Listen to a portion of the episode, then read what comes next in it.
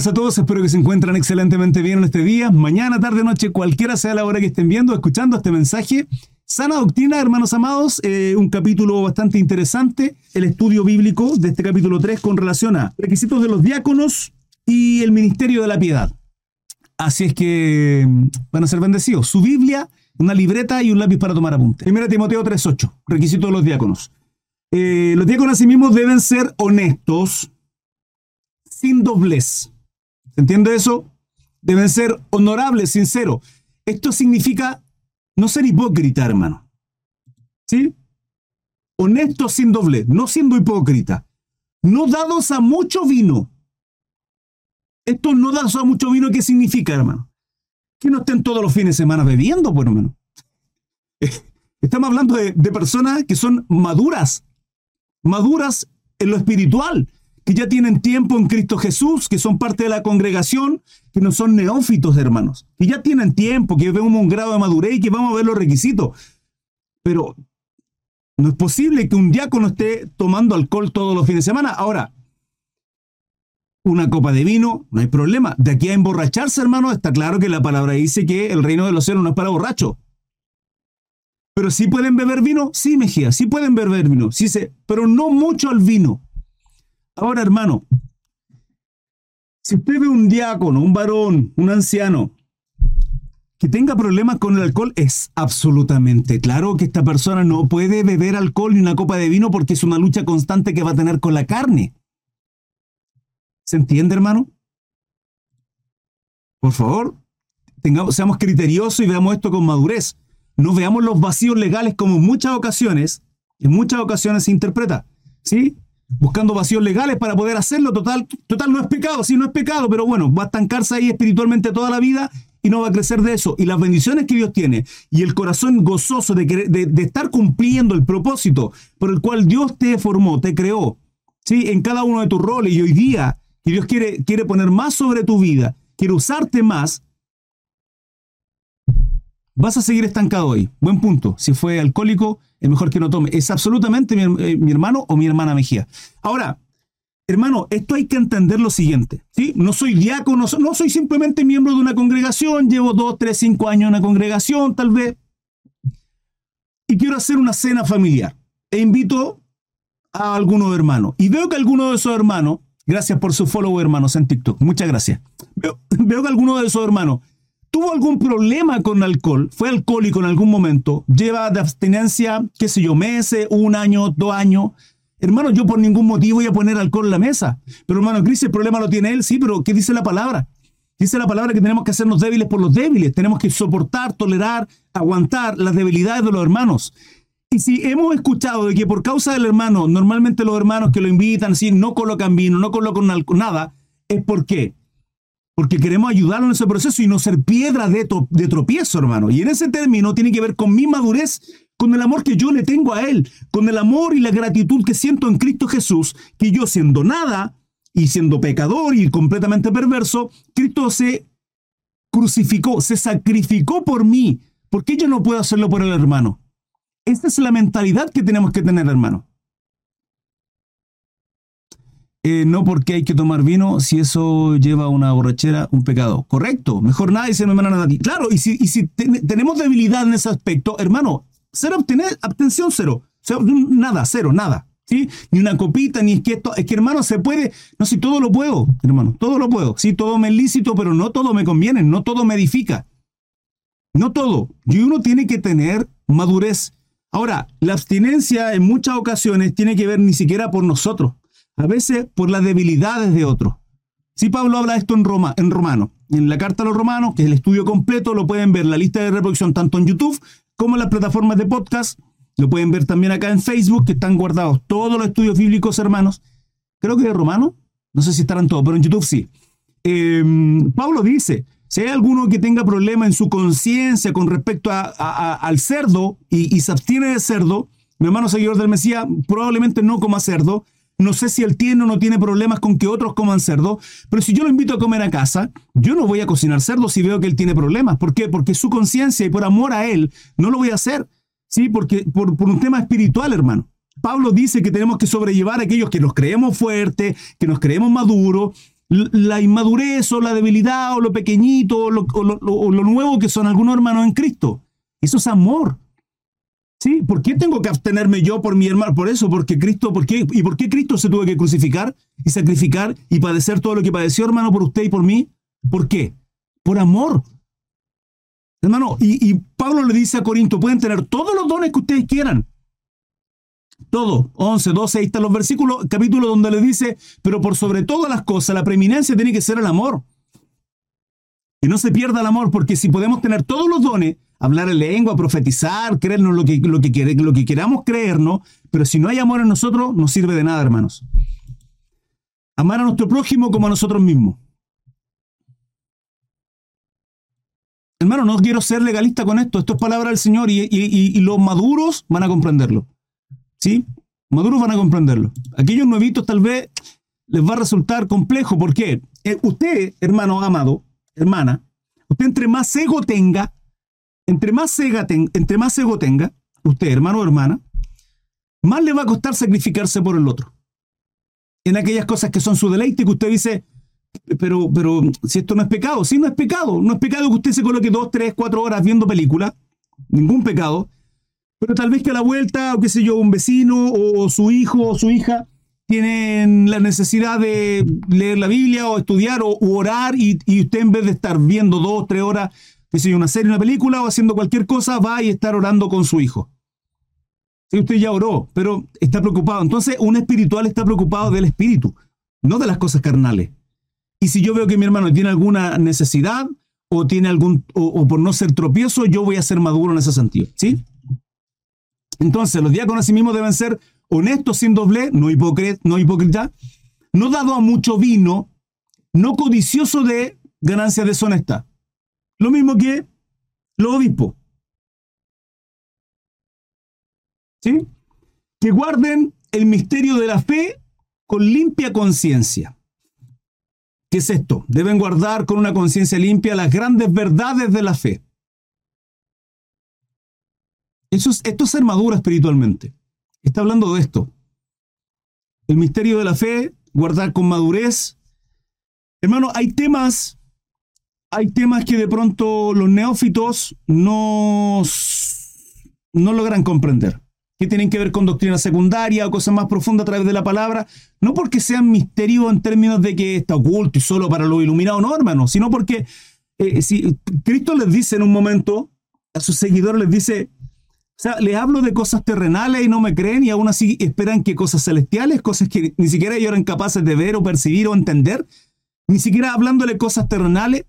Entonces, para aquellos que somos, o aquellos que vienen recién incorporándose eh, a, una congregación, a una iglesia, aquellos que hace poquito son, son convertidos al cristianismo, que aceptaron a Cristo, que creyeron en Él, que siguen su palabra, eh, comprender algunas cosas que son mucho más profundas o, pedirles madurez, hermano, es complejo. Pero no así aquellos que son diáconos, aquellos que son obispos, ¿sí? aquellos que son pastores, son personas maduras y que tienen mucho más tiempo. Em, continúo.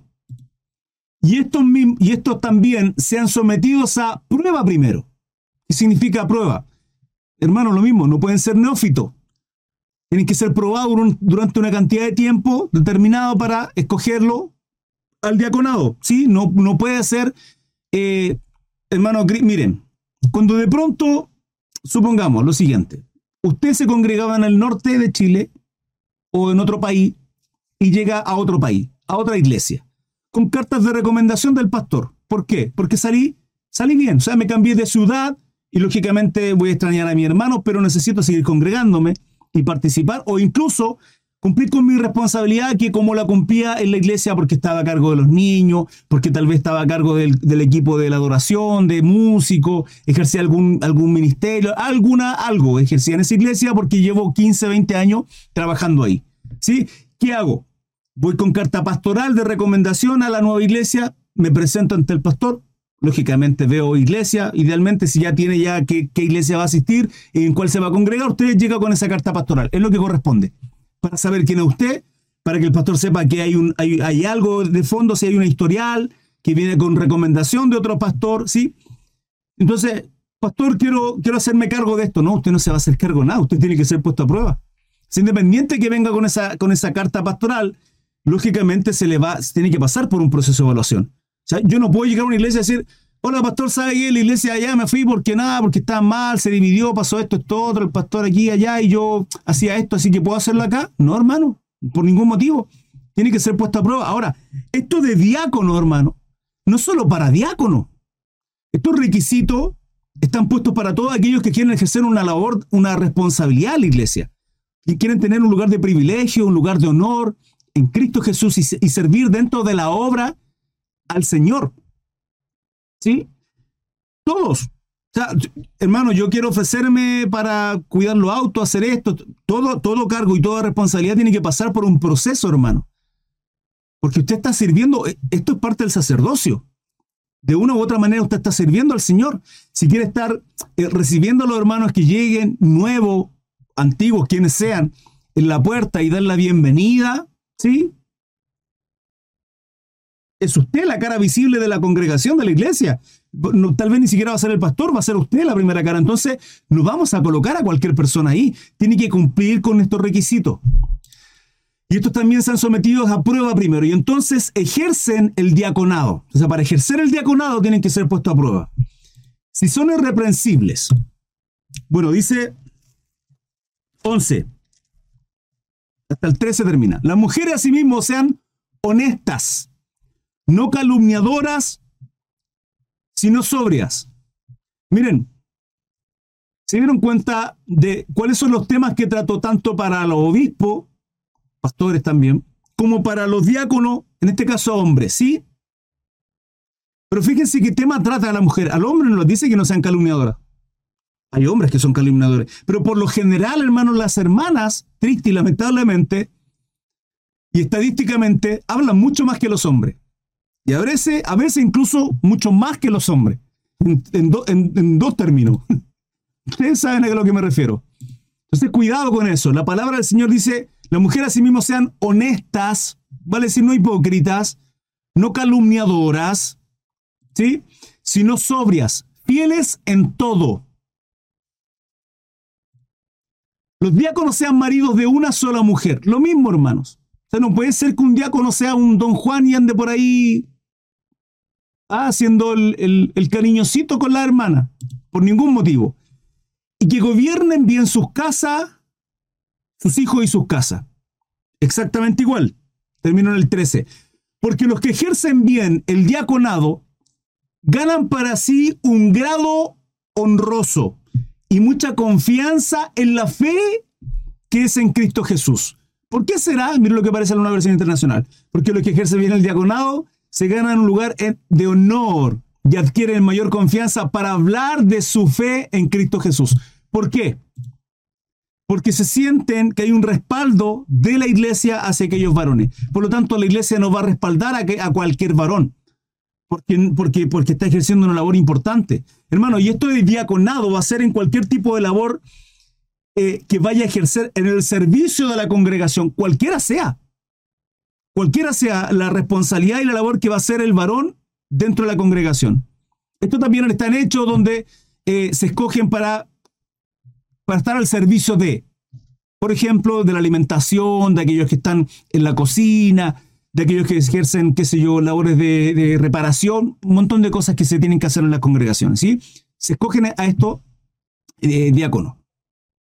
Es una, es, una, es una responsabilidad y a la vez un respaldo.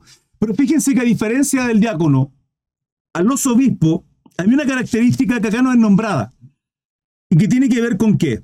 No sé si alguien se dio cuenta.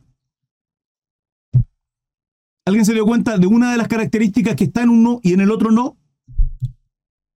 Les leo. Hermano, vamos a continuar la palabra. Sí. Este, este capítulo 3, para finalizarlo, con el título eh, El Ministerio de la Piedad. ¿Sí?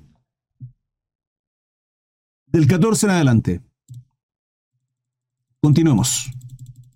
Para terminar este capítulo 3. Y dejamos ahí libre a nuestros hermanos para aquellos que quieran ir a descansar. Son las 11 ya.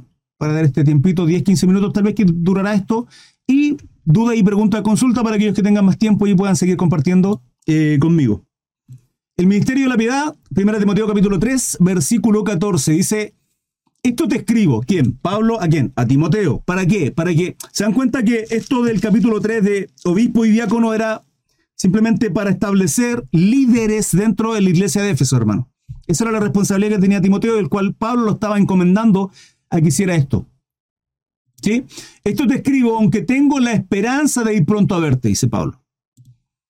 Para que si tardo, sepas cómo debes conducirte en la casa de Dios, que es la iglesia del Dios viviente, columna y baluarte de la verdad. Esto se quedó pegado y de mía. No. Muchas, muchas gracias por su follow, hermanos para que si tardo sepas cómo debes conducirte en la casa de Dios. ¿Cuál casa de Dios? Bueno, toda en general, pero puntualmente Éfeso, que es a donde Pablo, eh, Timoteo iba a dirigir. Que es la iglesia del Dios viviente, columna y baluarte de la verdad. Timoteo, joven, muy maduro, eh, siendo consiervo de Pablo, ayudante, es de alguna manera un diácono, era un anciano. Pablo, eh, Timoteo era anciano. Pero en este caso, fíjense que va a ser una labor tremenda, como lo es la de supervisión y de establecer cierto liderazgo dentro de la congregación. Entonces, en estricto rigor, la labor que estaba haciendo era de un obispo. Si te dan cuenta. ¿Sí? 3.16. E indiscutiblemente, grande es el misterio de la piedad. Dios fue manifestado en carne. ¿Qué dice? Dios fue manifestado en carne. Jesucristo nuestro Dios. Justificado en el Espíritu. Visto de los ángeles. Predicado a los gentiles. Creído en el mundo. Recibido arriba en gloria. ¿De quién está hablando? De nuestro Salvador Jesucristo. Para, que si tardo sepas cómo debes conducirte en la casa de Dios, que es la iglesia del Dios viviente, columna y baluarte de la verdad. E indiscutiblemente grande es el misterio de la piedad. Dios fue manifestado en carne, justificado en el Espíritu, visto de los ángeles, predicado a los gentiles, creído en el mundo, recibido arriba en gloria. Es tremendo porque si entendemos de que es Pablo quien está escribiendo esta carta a Timoteo, que ya sabemos que no es Pablo porque él tenía un escriba siempre, pero es Pablo, en estricto rigor ese es Pablo usado por el Espíritu Santo. En estricto rigor es Dios, el autor de toda la Biblia. El autor es uno solo y es Dios. ¿Sí? Más de 40 autores, más de 40 escritores, ¿sí? Escribieron este libro maravilloso, histórico, profético, espiritual, etc. Pero es el Espíritu Santo, es Dios, el mismo Espíritu de nuestro Salvador Jesucristo. Y ahora si lo leemos como si fuese también el Espíritu de nuestro Salvador, dice, esto te escribo y aún tengo la esperanza de ir pronto a verte. Tenemos mucho sentido desde ese punto de vista. ¿Por qué? Porque luego de hablar el Espíritu Santo, nuestro Dios, acerca de cómo tienen que ser los obispos, pastores, ¿sí? Luego diácono, ancianos, gente antigua, y luego sale con el misterio de la piedad como si, como si estos versículos y fíjense lo que viene en el capítulo 4, que es la apostasía. No sé si se habían dado cuenta de eso. Entonces luego dice, esto te escribo, aunque tengo la esperanza de ir pronto a verte. ¿Quién? Pablo, sí. Pero ¿y si es el Espíritu Santo? Hablando un poco de nuestra reunión para con Él, no con, con el Espíritu Santo, somos, somos templo del Espíritu Santo, sino de nuestro Salvador Jesucristo. ¿Se entiende? ¿Sí? Para que si tardo sepas cómo debes conducirte en la casa de Dios. Y esa es la responsabilidad que tenemos quienes ejercemos responsabilidad a la iglesia, ¿sí? O quienes queremos ejercer, ¿sí? Quienes, Pablo parte diciendo en el capítulo 3, quien quiere ser obispo, si es alguno en el obispado, buena obra desea. Buena obra desea. Sepas cómo debas conducirte en la casa de Dios, que es la iglesia del Dios viviente. Columna y baluarte de la verdad. Hermano, la iglesia de Cristo tiene que ser columna y baluarte de la verdad tiene que ser pura, tiene que ser santa, tiene que ser perfecta en Cristo Jesús. Y eso lo hacemos todos, ustedes y yo, cada uno de nosotros llamándonos pueblo de Dios, columna y baluarte de la verdad. E indiscutiblemente grande es el misterio de la piedad. Dios fue manifestado en carne Jesucristo, justificado en el Espíritu, visto de los ángeles, predicado a los gentiles, creído en el mundo, recibido arriba en gloria. ¿Se entiende? Esto va a ser la introducción para el próximo capítulo que lo estudiaremos el día de mañana, que es predicción de la apostasía y un buen ministro de Jesucristo. Capítulo 4. Hermanos amados, dudas, preguntas, consultas. Y así fue como finaliza este estudio del capítulo 3. Mañana se viene un tema bastante interesante, hermanos, con relación a predicción de la apostasía y el buen ministro de Jesucristo.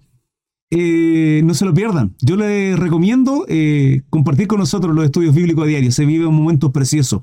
Lo que vieron fue un extracto, no fue todo el estudio. El estudio completo lo pueden ver en mi página de Facebook, Crisart Mesa, en todas mis redes sociales. Gracias por seguirme en ellas, eh, gracias por compartir mi contenido.